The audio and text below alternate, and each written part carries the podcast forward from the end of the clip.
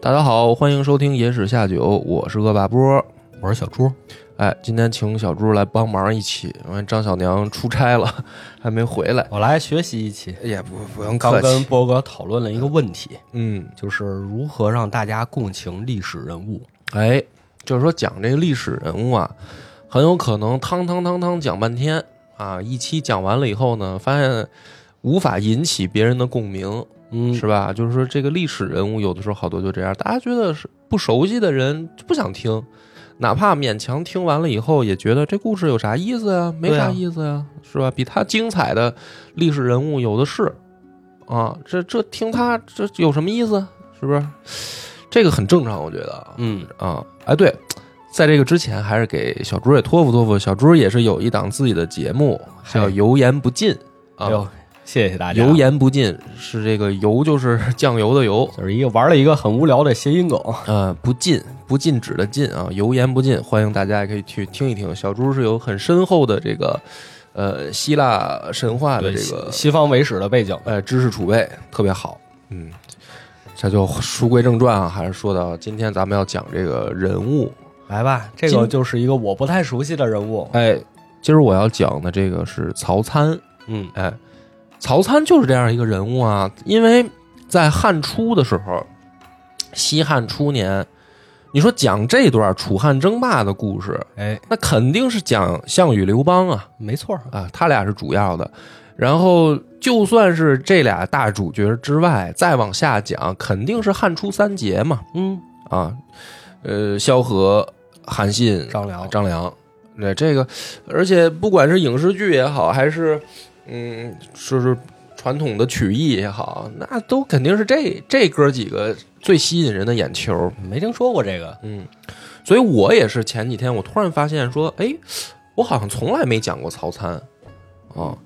曹参这个人，要说在西汉初年的开国功臣里面，嗯，他的地位是仅次于第一功臣萧何的，就他排第二，哦，这么高地位。对他排第二。然后呢，而且是他是就是建国里面的第一武将，大家可能都会觉得第一武将不怎么怎怎么轮也得轮到韩信那啊，可不是吗？你说韩信不是出了问题吗？哦， 韩信不是 是不是他他他成反贼了呀？所以就是真正啊，按照汉朝的这个官方的这个法发布哦官方记载。官方记载，对，呃，第一武将是曹参，嗯，而且这个人更关键的是谁呢？他是曹操的祖宗啊。哦，曹操在《三国志》里的上来的记载就是他是曹参的后人。哦，就一直倒能倒到他这儿。对，所以你看这样一个人物，建国西汉初年老曹家，东汉末年老曹家，嗯，哎，就这样一个人，但是呢，就是西了解这段历史的肯定都知道哈，但是讲他就就单讲他的反而不多，嗯，是，嗯，而且大家就算是知道这个人，那曹参干嘛了，是吧？就是可能只有一个模模糊的印象，哦就是萧规曹随。哦有一个成语，成语萧规曹随”，这个成语特能说明一个问题，就是这人啊，没什么， 没什么突出政绩。个只能跟着别人， 对，就是什么意思呢？萧何制定的，制定好的这个游戏规则，嗯，法律什么的，哎，曹曹参上来以后呢，就跟着萧何制定好的去混，对吧？什么都不改哦，我行跳我也行，啊！你感觉这一 听，我操，我行，我也我也可以不提气啊呀！是对啊，这这这这有什么了不起的，是吧？人家都人家弄好炒好的菜，你过来吃而已嘛。萧嗯规曹随，就是所以说这个人这么出名吗？你真一逼近一看，觉得嗯多没劲啊！这人，所以咱咱今天呢，就是要讲曹参。哎，所以这个还是先讲一下曹参的这个故事，我觉得先讲讲讲讲讲讲一下他这个故事啊，在《史记》里面啊，这个他是单独一篇，就曹相国世家哦，啊，司马迁去写这个人物啊，或者给给这个在记录到《史记》里面立传的话呢，他是有自己的一个筛选的标准，或者说叫自己的一个要求的。那么用我们粗俗的理解，就是说，这个人一定是在历史上，嗯他不一定是在汉朝，他一定是在对于司马迁的视角，在历史上很重要，才会做到单独立传嘛。嗯而且这个人他是我刚才说了，仅次于萧何的存在，就是大汉建立以后的第一丞相是萧何，第二就是曹参。嗯所以司马迁呢，在这个《史记》里面，其实给曹参也是浓墨重彩的一笔。哦但是我今天讲呢，会有一个特别大家可能会觉得有点这个奇怪的地方，就是在《史记》里面，其实真正看完你会发现，司马迁虽然浓墨重彩，但是他前面吧接近三分之二的内容我就不讲了啊啊，啊。为什么呀？因为你会发现吧，曹参的这个前半生，也就是在他这个自己的传记里面的前半段啊，都是跟着别人去打仗，哦，就是前边是跟着刘邦去，后边是跟着韩信去俺也一样。啊，就是你说打哪哪哪仗，某一场战战役，曹参的前面啊，一定会加一个从字儿。哦，从属的从，就特简单这意思，就是你这一场仗打了，曹参也去了，但是他是跟着别人去的，是一个好下属，哎，他是一个非常好的这个执行人员。执行人员。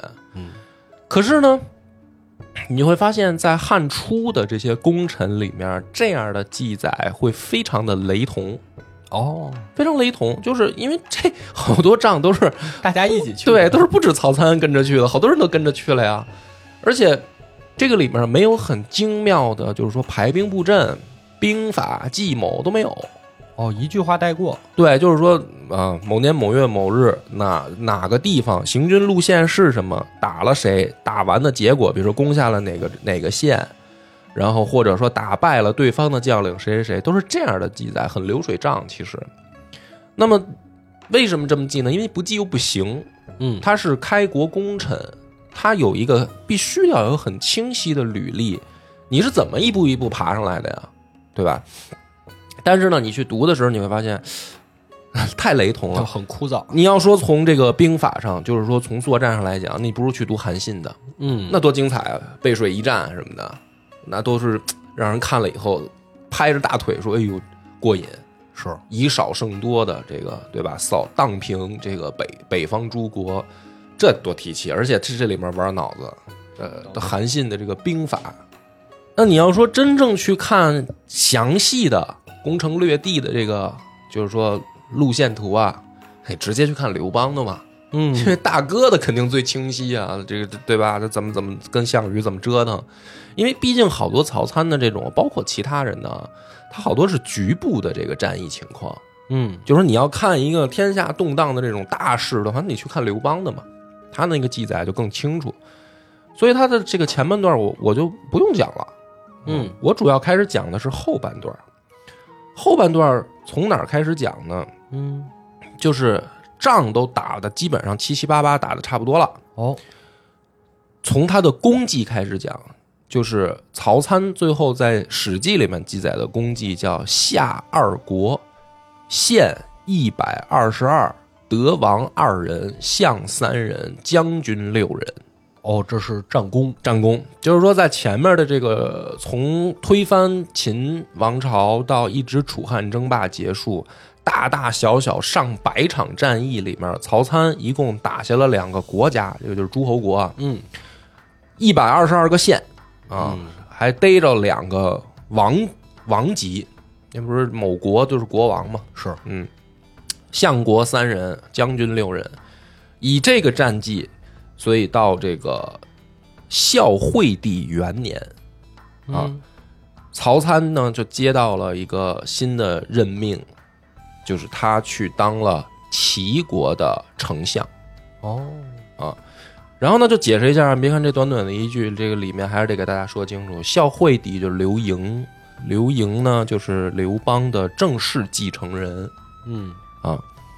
那么他没有去中央当丞相，就是一上来大汉王朝开国以后的丞相是萧何，嗯，所以呢，给曹参派的活儿是去诸侯王齐国的这个封封国去当齐王的相丞相。嗯那齐王是谁呢？就是刘邦的庶长子刘肥啊，因为呃，在这个古代嘛，大家都知道这个他有一个嫡庶问题，嗯，是刘盈是嫡嫡出，刘肥是庶出啊。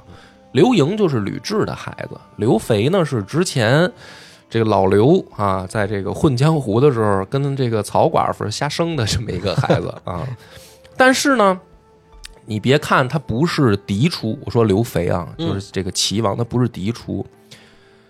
刘邦其实对这个孩子不错呀，因为什么呢？齐国是最大的诸侯国，是有七十多座城池，就包括在战国时代的齐国也是一个大国，东方最大的国家，嗯是，所以把这个国家给了刘肥，也说明其实老刘啊很够意思。够意思，对这个刘肥啊，是不是也是这个对小小曹寡妇这 个念着旧情呢啊？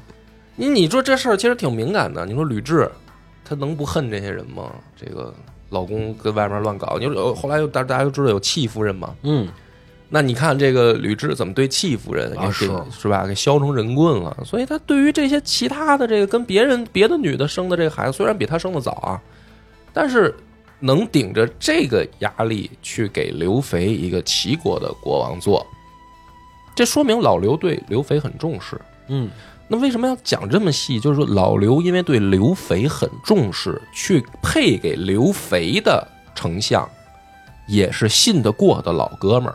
嗯，啊，他不会说配一个这个小年轻，窝囊废什么的，他是希望刘肥去好好把齐国治理好的，是，所以配曹参去。其实，曹参一直在军中担任的都是很重要的职位，也是接近于我们日后理解就是刘邦身边的禁卫军的这个统领中尉。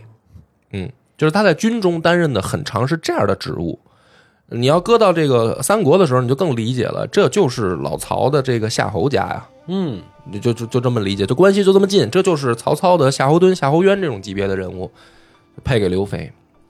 那其实就交给他了一个很明确的任务嘛，因为中央在西边，嗯，就是大汉的中央在西边，在长安啊。那东边这个最大的齐国要治理好，这是一个非常艰巨的任务。是，刘肥呢，说实话没胜过，没受过什么良好教育，哦生下来爹就没咋管，老爹就出去混江湖了，对吧？出去这个混混社会了，然后就是轰轰烈烈的，就后面就跟着造反，天下大乱了。这刘肥他本身就没受过很好的教育，也没有很很好的这个后来的就是人带他，这这真正打仗以后谁带过他、指点过他也没有。嗯，所以把这个大齐国治理好，刘肥的能力肯定是不行的。那再换句话讲，对于曹参来说也很头疼。我怎么把这个齐国治理好？曹参也没受过这种教育，他跟着刘邦呃混江湖的时光候哦打，仗了，对，光打仗了，他没有学过怎么治理一个地方啊。然后他原来也是这种小吏啊，他跟这个萧何都是县里面的小官儿。你说管一个县，可能他俩勉强，而且而且曹参更具体点儿，他是管这个县的牢房、监狱的。哦，他是一个狱院，对啊，就是管他管监狱工作的，他就不会治理啊，所以把他派给刘肥，他也知道老哥哥给的任务很艰巨，那我咋办呢？嗯，于是呢，他到了齐国以后，他就把齐国的这个父老乡亲们啊，一些有名望的老头儿们都召集起来了。哎，曹参这个人第一个特点就出来了，他好问，哦，他就问这帮老头儿说：“这个我确实没招儿，你们说说怎么哎，办嗯你们说说怎么办呗？这个咱们这个齐国要想往好了发展，咱都出出主意呗。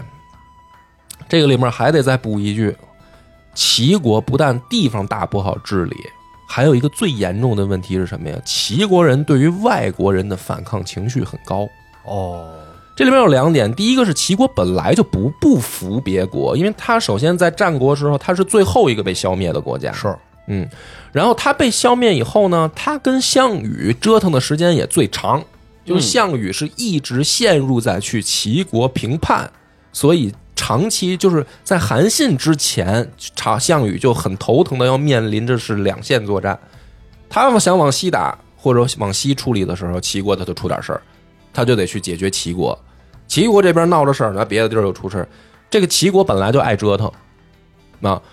最关键的一点是，就算是韩信拿下齐国，大家也知道，带着偷袭，是吧？他是是这个本来人家齐国都说好了，说我们不行就投降吧。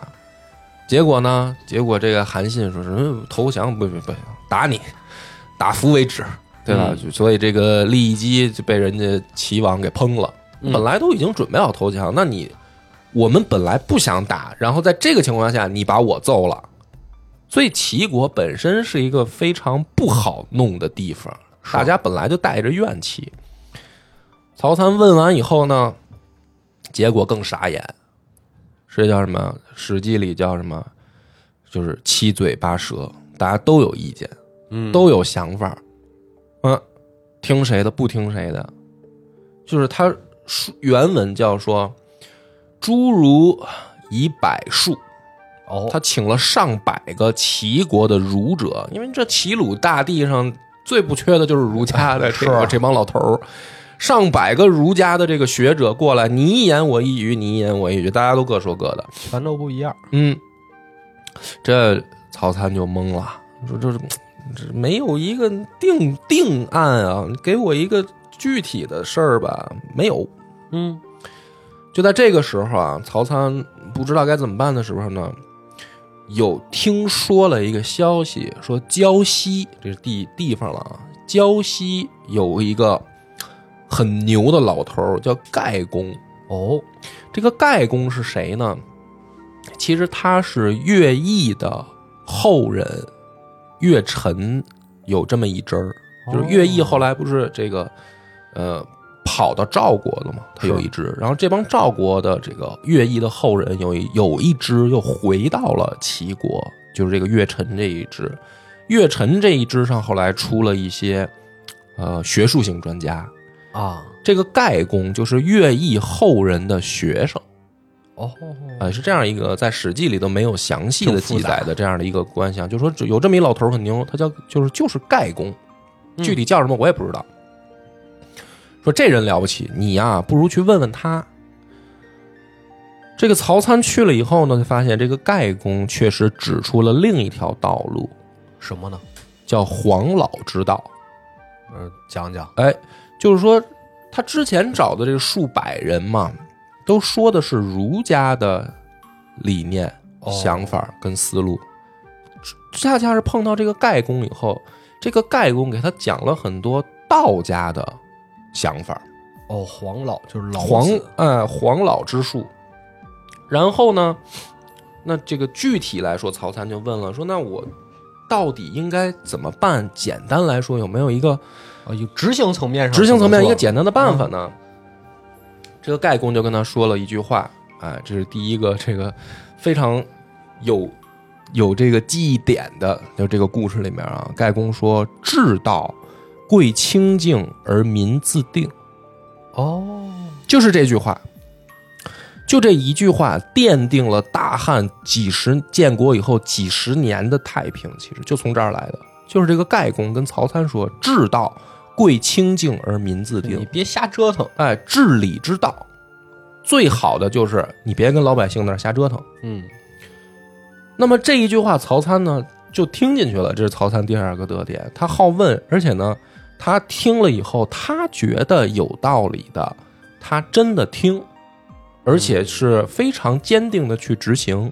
嗯于是呢，曹参就是把自己住的那个正堂大屋让出来，请盖公去居住。哎呦，哎，然后这个首先就很恭敬，对吧？。是是，第二个《史记》里没写，但是我就推测，为什么方便请教嘛？对，就是你住我家大屋正堂，那我肯定每天早上我见着你，我哎，好问点事儿啊。他自己住旁边儿，住住旁边儿小屋，所以呢，这个盖公那肯定也很，我觉得应该是对于曹参的这种尊重啊，肯定也是给予言无不尽的回报吧。没错儿，但这个也就是我们猜测了。结果是什么呢？就是曹参在齐国干了九年的丞相，齐国安吉，人称贤相八个字。嗯，就是齐国的老百姓都很佩服、很尊重曹参，觉得说这是一个好相国。嗯，哎，所以这个第一段故事，咱们就讲到这儿，就是两句话。第一个叫“至道贵清静而民自定”，第二个就是“齐国安吉，大称贤相”。嗯，再往后呢，就是惠帝二年，就又过了一年了。嗯，啊，又发生了一件事儿，就是萧何死了。哦，这个大汉第一丞相萧何挂了。当这个消息传到齐国的时候，曹参就跟自己的家人就说：“快收拾东 西，快快行动起来，都别歇着了，大家行动起来。”大家就说：“是什么意思？干嘛呀？去哪儿啊？”说：“我要去当丞相了，肯定。”啊，他就有这自信， 因为这个曹参也挺逗的，这论资排辈儿得到他了吧？啊，说这论资排辈儿，估计轮着轮着我了。嗯哎，果不其然啊，说没过多久，这个中央的使者就来了，就让曹参去首都，去让他当就接替萧何的职位。那这个时候呢，接替曹参的下一任就来了，他要走了，那齐国就得再换下一任相国丞相了嘛。哦，曹参就跟他的这个接替者来了以后，也说了一句话，叫“以其遇事为计，慎勿扰也嗯，”，以齐国的监狱和市场为依托，你不要老去干扰他们。那这一句话呢，他来的这个人就不理解我没太懂。啊，他就反问曹参说：“智无大于此者乎？”就是说我啊，作为一个行政管理人，嗯，我要管理这个地方。管理一个地方最重要的不就是监狱和市场吗？这是两个代表啊。监狱代表的是这个地方的治安、法嗯法纪，治对吧？嗯它是一个代表。我监狱这个情况其实是最能反映我当地治安的。是，另一个就是市场，这个地方呃市场上繁不繁荣啊？民生问题。那就是说老百姓过得好不好啊？你要说老百姓都没吃没喝，那市场繁荣不了。嗯，那我作为一个地方管理者，此就是说治无大于此者乎？这就是我最该管的呀。曹参说：“不然，嗯，夫遇事者，所以并容也。今君扰之，奸人安所容也？”什么意思？你看这不好理解，他反着，嗯，他他跟这个大家的理解他反着来。这个地方特意的这个培音的史《史记集解》啊，就现在你去买的买的一般的《史记》的版本解析里面，都会它底下带着这个注释，底下就特意带着《史记集解》的注释，就是解释曹参的这句话。哦，什么意思呢？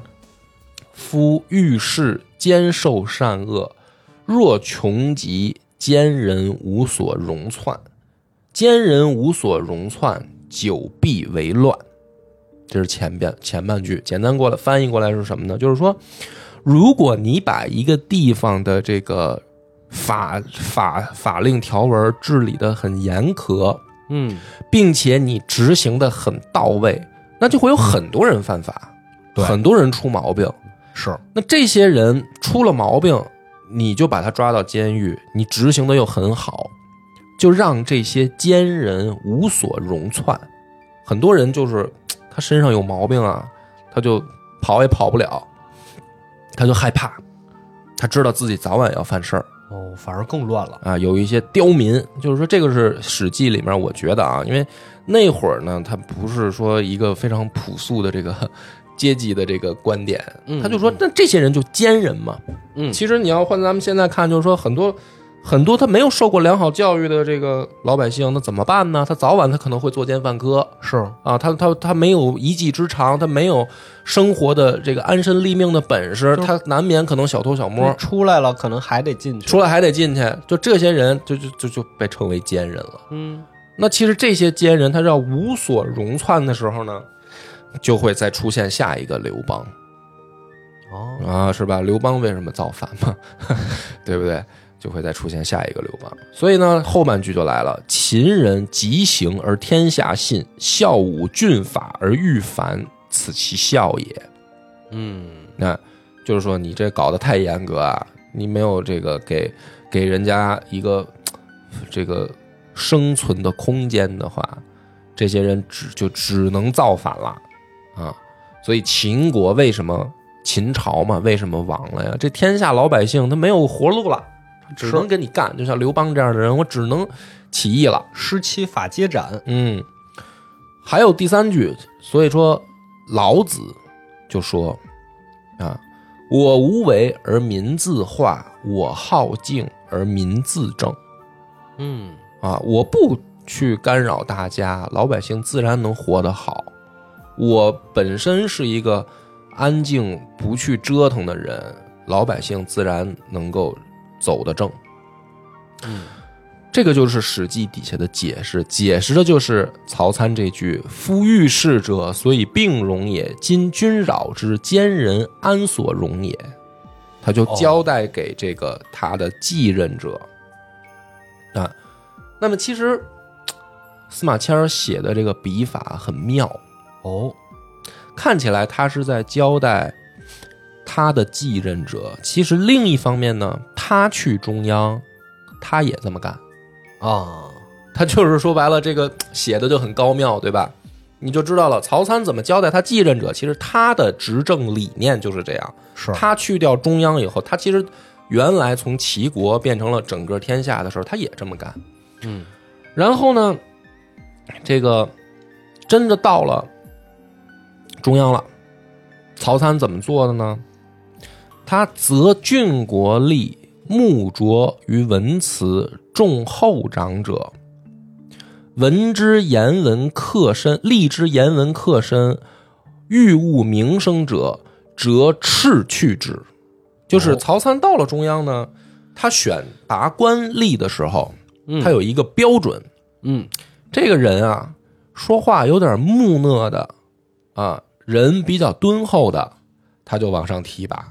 哦，这人哎，写的文章很漂亮，说话啊，这个很堂堂是套头头是道的，这些欲务声名者，我想当个大官儿好官儿，哎，我越做出这种，他看不上，他看不上，他全都给给人家这个弄得远远的。嘿，然后这个选完了人的标准以后，曹参自己就干嘛呢？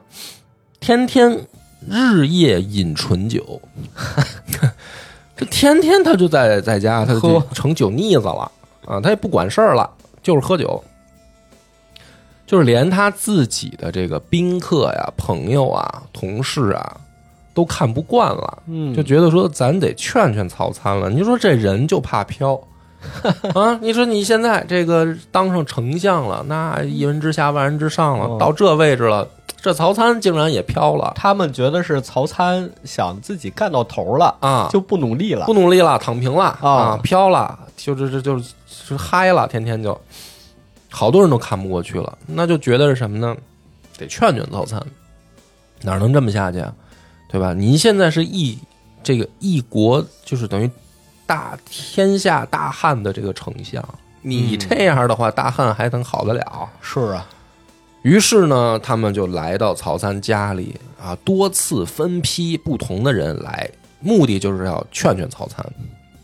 但是呢，没一个能劝成，啊，怎么回事呢？甭管谁来曹参这儿，曹参就有一个呃标准流程，就是坐 啊上酒，一起喝，一起先在哎你说事儿，我不是不听啊，你说咱边喝边说，哦，那每当人家想张口张嘴的时候，曹参就 举杯。你先干了这杯，你就说啊，嗯，没想说他就举杯，一没想说就举杯。嗯几杯过后，来想说事儿的人啊，就高了啊，这个就就酒量都就不太晕行晕啊乎乎的出门了，这就就哎。所所有的人都让他给惯的，就是想说什么都忘了才行。出去之后琢磨我干嘛来的？第二天了，都不是出去了。第二天，哎，我昨儿他妈找曹参是干嘛来的？我想劝他啊，对，哎，我啥好像啥也没说，他就就就跟就跟他喝了。嗯今天再去一趟吧。你再去一趟还是喝。 哎，你还别说，他不拒绝别人，嗯，谁来都行。但是呢，都是来了就咱就喝酒，因为这叫什么？你再严肃的人，那我也没说赶你走，我也没说不听。嗯那啊你来了，我尽个这个主人之道，请你吃饭喝酒，这不对吗？对对吧？喝着喝着，哎，你这话就说不了了。所以就没有一个人说得开，嗯，都都这个劝不了。包括是什么呢？他们家自己的仆人，嗯，他们家自己仆人都想劝曹参，这个劝的事儿不一样。这个仆人是觉得什么呢？曹参他们家里自己家里面也有家务啊，嗯，他不是说光国家的事儿，那些朋友同事是劝国家大政的事儿嘛，肯定家里面也有很多家里事儿。最大的一个事儿就是什么呢？曹参他们家这后边啊，是一集体宿舍，啊，哎，是这个公务员的集体宿舍。哦，嗯、那这帮公务员呢，好多都单身汉，那没结婚的嘛，没结婚的就就就是住在这个宿舍里。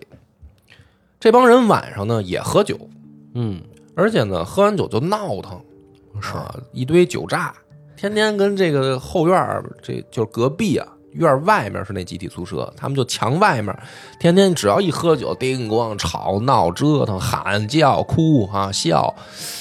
他们家这些仆人住在后面那个那些偏僻的地方嘛，哦，他们深受其扰太闹腾，啊。这些仆人也想劝曹参，就是说你家里的事儿你得管啊，嗯这嗯也算家务了。是啊，所以有一天呢，这个晚上啊，估计那集体宿舍那边 party 又开始了。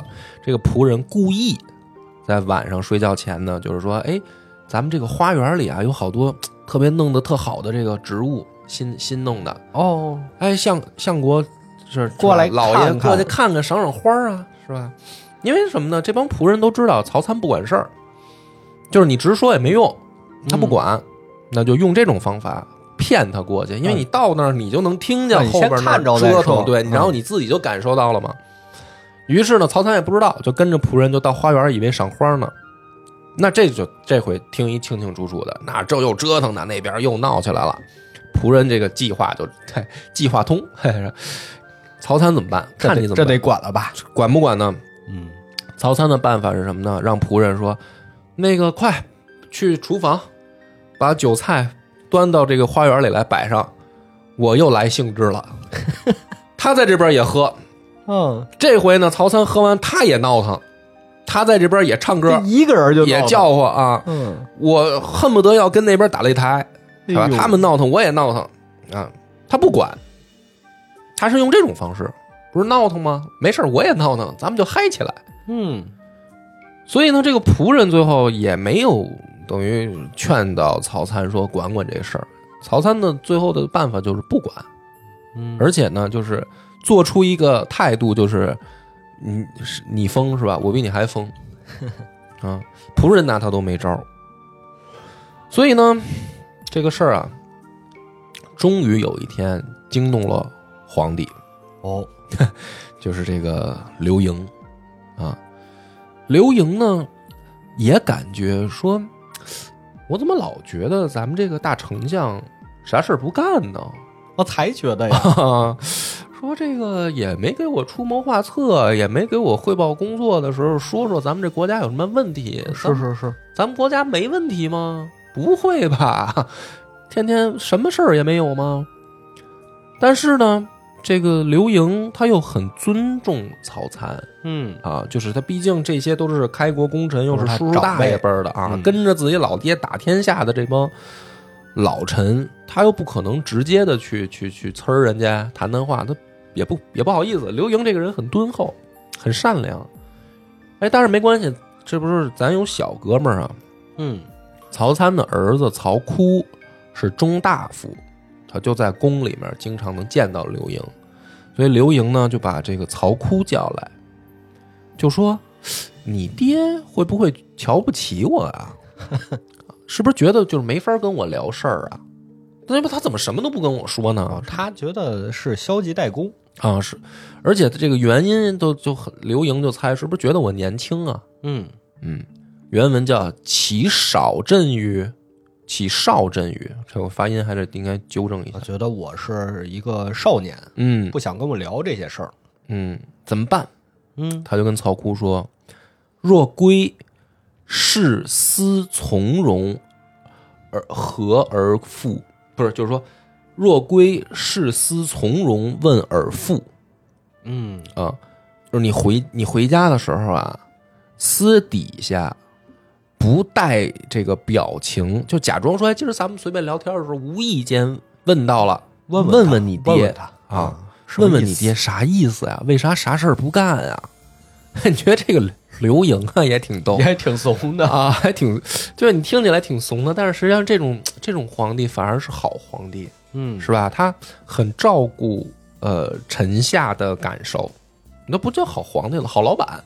对他是吧没有主观臆断的，觉得你就是不干人事儿。哎，而且他已经其实呃有自己的想法了，以后呢，他还是用这种方式去打听。嗯，那于是呢，曹窟就在这个休假的时候回家的，就问，就问他爹，你说为啥呀？是吧？你爹，我怎么觉得你啥事儿也不干呀？嗯，啊，这个你作为这个大汉的丞相，你这样不行吧？这儿子就啊说了，而且呢，按照刘盈教的说的，刘盈给了一个标准的这个问话的这个模板，嗯，说高帝心气群臣，帝富于春秋，君为相，日隐，无所请示，何以忧天下乎？哦，很具体，是吧？刘邦死了，是刘盈继位，很年轻。老爹，你当丞相，天天喝酒，没有事儿报告，这样天下行吗？这是刘盈教的版本。嗯，曹窟一字儿不落，原文照搬。结果是什么呢？结果是曹参大怒，啊，急了，把这个儿子啊摁倒，找家丁过来打了两百下儿 这是为什么呀？啊，然后跟儿子说：“去入世，天下事，非若所当言也。你小子啊，别这么多屁话，好好去宫里当你的差就得了。这些事儿不是你该讨论的。”哎呦，啊，等于打了儿子一顿啊。第二天，这个刘盈就坐不住了，嗯，我这小哥们儿啊是挨揍了，而且是我让你去问的呀，是就是什么意思？你看不出来这是我想问吗？曹参， 你在打我的脸吗？ 啊，估计没看出来。就对吧？就是这个刘盈就觉得是不是没看出来？嗯，得了，我也甭演了，我也甭弯弯绕了，啊自己问吧。我爸这帮老哥们儿，有的可能忒愣，是吧？都是战场上打出来的，是是他他都没看，他都没看懂，就把曹参叫来了。啊，也不是叫来，那个上朝的时候说的，嗯，说与哭胡志乎？嗯，乃者我使见君也。啊，你为什么要收拾曹窟啊？是我让他这么干我让他去问你的，当着朝廷的面儿，这个直接就跟曹参撂底了。是曹参怎么办？免冠谢曰：“陛下自查圣武孰与高地。”曹参把帽子就摘了，嗯，做出一副呃认错的状态，道歉了哎，没道歉啊，没道歉就是，就是帽子摘了，做出道歉的状态了，但是问了一个问题，啊，说这个陛下，您觉得你和你爹比，你们俩谁更好牛逼一点？哎呦，那这个话基本上没，呃就是在古代的这个皇帝里面也好，或者说正常的，就是只要问到父子关系的这个能力的时候，标准答案都是我不如爹。啊，是是就是哪怕你真的觉得你比你爹强，在那个古代的环境里面是什么呢？你这还上着朝呢，我我得谦虚点儿。对啊，啊，所以那那刘盈呢，只能给一个标准答案，就是朕乃安敢忘先帝乎？当然呢，咱也不是说刘盈假谦虚啊，因为毕竟刘邦人家是开国是吧？啊给你、那给你打下这片江山的这个开国之君，那刘刘盈这么说也很正常，我觉得就是也不是他谦虚啊，嗯，你确实你是二代嘛，你肯定嗯那不如刘邦啊。OK，好，曹参又问了一个问题：陛下官臣能属与萧何贤？哦，哎，您觉得我和萧何比，我们俩的能力谁更好一点呢？ 嘿，那这个事儿呢，其实也不是什么标准答案啦。嗯那就是你觉得到底怎么样呢？对吧？那关键问题是，他有前面的事儿啊，刘盈都让你儿子去问你啦，你为什么天天喝酒？那所以刘盈的答案很自然，君嗣不及也。嗯，就我觉得你不如萧何啊，而且这个我觉得啊，刘盈也够给面子的了，因为什么呢？你可以说君不及也，啊，对吧？你不如萧何，军四部君嗣不及也，目前看这个好像不如你这个状况啊，啊，是不是太不行，啊这就够给面子了，对吧？哎，曹参这个时候就说了：“陛下之言是也。”嗯说的太好了，你说对了。高帝与萧何定天下，法令既明，今陛下垂拱，参等守之，尊而勿失，不亦可乎？哦，你也不如你爹刘邦，我也不如萧何，那咱就甭折腾了，咱瞎折腾什么呀？他俩制定好的游戏规则，咱就照着做呗，嗯，对不对？咱咱别瞎折腾了呗。哎，刘盈一听说善， 有道理，有道理 啊，说服了。嗯，所以呢，曹参当这个大汉丞相，当了三年。百姓歌之曰：“萧何为法，蒋若化一，曹参代之，守而勿失，载其清净，民以宁一。”唱着歌去歌颂曹参的这个这三年的治国的结果，这个就是最后成语的来源，叫“萧规曹随”。哦，那这老百姓觉得萧何跟这个曹参这个头两代丞相都不错，嗯，都挺好。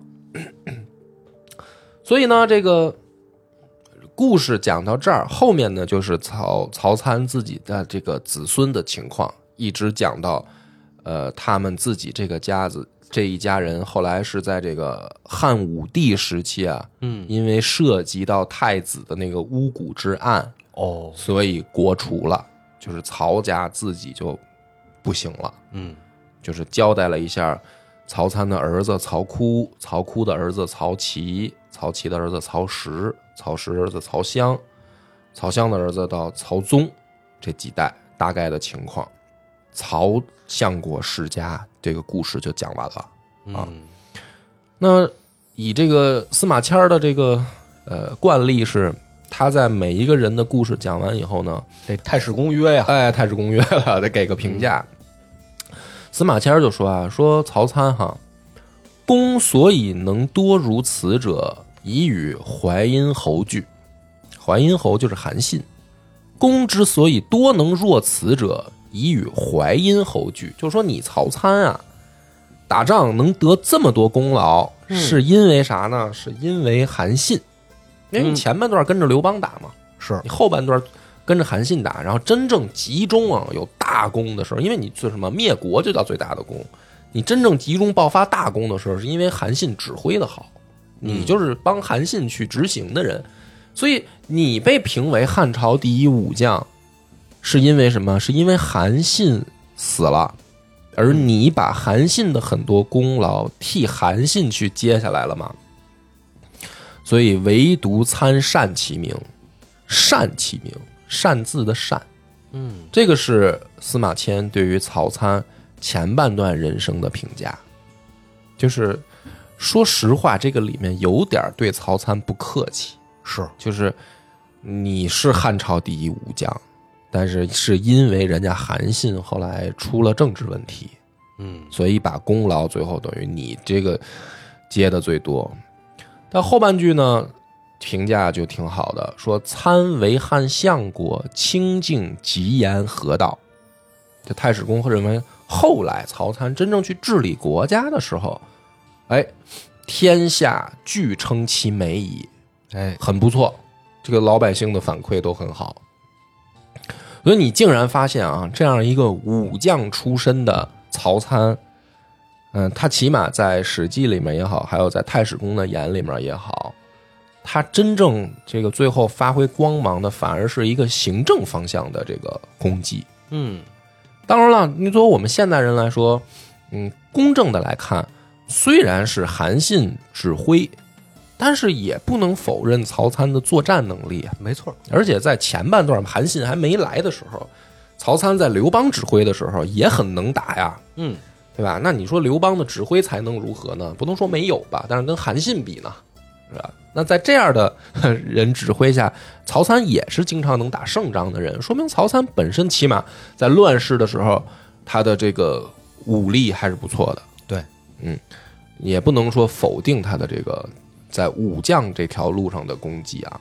但是你可以更多的看到的是，曹参他作为行政人才的话，就是在治理国家的方面，在政治的这个方面，可能甚至比他的武力方面更好。嗯，而这个好呢，其实大家可以听得出来，我讲完这个故事，你就你就会有一个感觉，就是说，原来清净无为反而是更好的选择。嗯，我们正常人去想一件事儿，就是说我如何小到把我自己的一个小生意做好啊，我把我我把一个公司管理好得，琢磨呀，对吧？我把一个组织管理好，我把一个地方管理好。你你就想吧，大家任何人去想这个问题，如何去干好一件事，那你就会随之而来有很多问题要解决啊，有很多的事儿要处理啊。对，包括你去面试的时候，嗯，这面试官问你，你这工作决定怎么做，对你当然你将来想怎么干呀？你得说出一二三来那呀，可不嘛。不然人家不给你过呀。啊、所以你就想，任何一个人，如果哪怕是你自己手里的工作，你要是让但凡让别人觉得你在摸鱼、你在偷懒儿、你不好好干，你有多大的压力？更何况曹参是一国的丞相，当整个他周围的环境觉得曹参在摸鱼的时候，这个压力其实很大。嗯，但是曹参不但顶住了这个压力，而且贯彻了他认为对的，当年听盖公讲给他的道理。其实这个事儿，你说黄老之术，就是说道家的思想跟儒家的思想哪一个真正对呢？不一也定，也不好说，不好说。好，那还有法家思想呢，嗯，对吧？哪一个真正对呢？按曹参说明什么？他其实有自己清晰的判断。嗯，而且呢，说实话，在这个汉初的时候，天下经过战乱动荡，老百姓当然希望过几天安生日子，别来捣乱了。是啊，你就最好的是什么？就是别管我，我自己踏踏实实种种地，是也好，是做做小买卖也好，不要今天来查这个，明天来管那个，啊，今天多一条这个法令啊明天又一个那明个，儿又这么着了哈，经济上又搞出来一些什么，这个我这个钱我得得换了。嗯，反正很多朝代都是啊，我要统一铸币，铸币我们要换新钱，是吧？我我要推出一些市场政策，是吧？那那老百姓就是打这个秦末战乱这么多年打仗，然后诸侯这个楚汉争霸，早就想着说别折腾了，让我过几天好日子吧。所以曹参其实他最后选择的这个治理之道，恰恰符合老百姓的期望。嗯，别折腾我，你让我自己好好活就行了。那反而走对了路嘛，所以成就了他这个天下俱称其美矣的这个最后的留在史书上的评价。那么，大家还会有一个疑问说，那其实有的人，你说这个史书，你听到这个故事啊，嗯，有没有一种可能是曹参这人本来就不好争？就像《西游记》里面那个取经队伍里的沙僧一样，哦，是吧？就是有人嘛，各种性格都有，有的你甭管什么多小的团体里面，你总能发现有的人他就不好争，是就是你让我干嘛我就干嘛，我就跟着干。我本来你有意见吗？俺俺没意见，俺也是啊。跟着一个好的团队，对我跟着一个好团队，那大家说这会不会是运气啊？嗯，对吧？就是说你把后世曹参吹得这么厉害，太史公也，你太史公又不是汉初的人嗯啊。嗯，那你说曹参这厉害那厉害，其实你最后翻过头来还是啥也没干吗？对吧嗯对啊呀，那会不会曹参的性格就是这样呢？他就是不是一个爱争的人呢？嗯哎，这个也不是，这是在前面讲的，就是我跳过去的大前半段里面，其实说了两次，曹参是一个想争的人。哦第一次是跟谁争？第一次是跟韩信争，因为韩信是什么？都是刘邦当了汉中王以后，突然冒出来这么一个愣头青、小年轻，是说要当大将军，是要统领全军，啊，要筑台拜将。嗯，那那个时候的曹参已经大大小小数十上百场战役，是真的是刀山血海里帮刘邦杀出来的将领。嗯，凭什么呀？你来了你就当老大，你韩信就当老大，你有什么功绩当老大？对吧？当然，我们后世觉得说，我操，韩信兵仙啊！你们这什么曹参、夏侯婴，他你又们这帮人，不你知道们有什么嘛资格跟人争？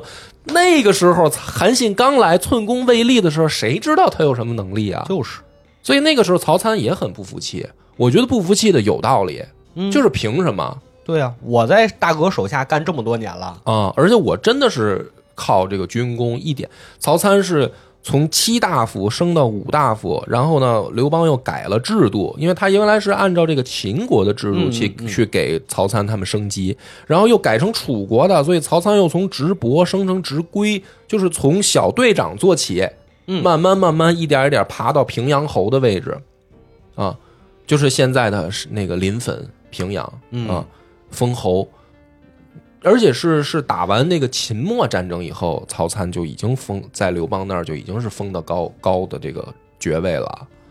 那凭什么呀？我我觉得曹参不服很有道理。嗯那个时候他争了一次，他不服了。第二次是跟萧何争，哦，啊，跟萧何两个人当了将相以后，也有过争夺。当然，那个是另一故事，因为萧何呢是临死前去向吕雉大力推荐说曹参可以，嗯但萧何活着的时候，两个人争，我谁的能力更强，谁该排第一，谁该排第二。而这个里面有一个非常重要的因素，其实啊，对于那些开国功臣跟着刘邦混的老哥们儿里面，大多数人认为曹参的功绩应该排第一，因为很多人都是军职，哦，大家都是战场上混出来的兄弟。因为你萧何老在后方嘛，是所以功臣集团里面武将是多数的，武将大部分人都认为曹参是第一。他们觉得武功是实打实的，对，而为什么最后平成萧何呢？是刘邦定调儿，就是刘邦不希望武人集团的影响力太强，啊哎是，所以此刘邦故意定的调儿就是说，哎，萧何是第一，你们这帮人以为打仗牛逼是关键。我告诉你吧，要没有萧何在后面帮咱们这个输送粮草，给你们征兵，给你们保障供给，你们打个屁仗啊！这就刘邦的那定定的调儿嘛。但实际上，曹参的那一次争也有道理，啊，对呀，他不满也有也有理由嘛，也有理由因为，他所以觉得去自跟己萧也何很争重。要嘛，对嗯，所以曹参不是不争的人，当他认为他该争的时候，他都会争。啊，那么这个就讲到最关键的一点了：一个认为该争就要争的人，他在治理的时候，他能做到清静无为。嗯这才是最关键的点，就是说，不是曹参这个人性格使然，而是他真的认为这个对的话，我要这么去执行。是，所以我就今天讲出曹参的故事，大家就听明白了。就是说，哎，为什么我包括我之前都忘了讲曹参了？因为我讲过刘邦，讲过项羽，讲过韩信，给他漏过去了讲，过张良，对，就没想起来讲这个汉朝其实应该算三号人物了。嗯啊，因为他是仅次于萧何，就没讲他曹操的祖宗忘了，就是因为有的时候我觉得历史人物的评价哈，它其实也是有波动性的。嗯，好多时候我们注意不到一些人。